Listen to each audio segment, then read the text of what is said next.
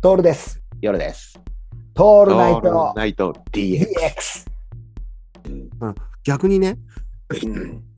この間、あの、北千住の名店に行ったんですよ。うんうんで、ここももう昼からやってる酒場でさ、うん。たまたまもう、久しぶりにこう、昼からの休みだったから行っちゃおうっつって、うんうん行くと、やっぱりきちんといるんだよね。そこは、うんなんていうかな、酒飲みだけではない人たちが存在していて、はいはいはい。午前中に仕事終わっちゃったお父さんたちが来て、まあ、きちんと仕事してるなってわかるわけ。スーツ着てるからう。んうんで、3人組で飲んでんだよ。うんで、飲んでんだけど、俺はカウンターにいるんだよね、一人で。うん。でも声がきちんと聞こえてくる。はいで、アクリルのパネルはあるんだけど、ちきちんと声が聞こえてくる。うんうん聞こえてきて、向こう側にはあのテレビの音でミヤネ屋がので政治を語っている声も聞こえてきます。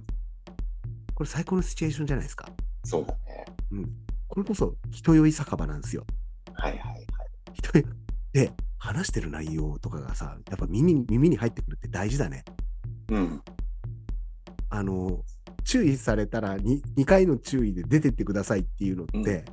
うんうんもうそのそれだけで価値がなくなっちゃってんじゃないかなって思うくらい、うんまあ、もちろんバカさんみたいなさそのがうん学生の頃やってた、こう若い頃やってた一挙をするとかさ、うんっていうのはどうかとは思うんだけどもでも、あのお父さんたちのしみじみとした話っていいね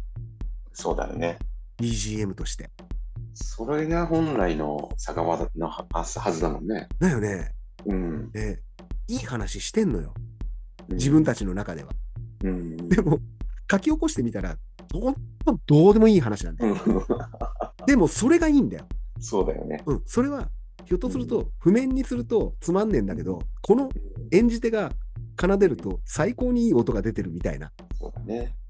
話の骨子としてはね、そのお父さんが勤め上げていて、もう、えー、と俺はもう定年で終わって、もう一回再雇用みたいな形で働いてるって話で、うんまあ、同じような職場で、でまあね、やってる58歳になる後輩が、今年司法司法試験に受かったっつうんだよ。うんもうすごいねっつって。うんあの、その58歳になるまで司法試験受け続けてるのがすげえっていう話すごいをね。ずっとしていて、で、これからまたセカンドキャリアとして、キャリアとして弁護士になろうとしてるっていう、うんそれがすげえっていう話を、こう、3人のおじさんたちが、いろんな、こう、事例を交えて、うん時にはざ脱線し、時には自分を照らし合わせし、そして58歳になの司法試験に受かったおじさんのことを悪く言いとかさ、う ん仕事もせずにみたいなこともいいっていう、こう、なんていうかな、一ついんいいセッションを聞いてるような感じでさ、はいはい。あの、もっと誇ってもいいんじゃないかな、俺らそういう文化。そうだね。うん。うんなんか、ね、お面白い話もそうなんだけど、うん例えばそうだな。まあ、ライブハウスとかでもいいのか、うんギター弾ける人とかってかっこいいじゃん。うんそれと同じように、酒場で、こう、3人組になって、ずっと話ができるおじさんってやっぱかっこいいよ。そうだよね。うん。俺はね、ちょっとそこがを掘り下げたいなって思っうんうん。ていると、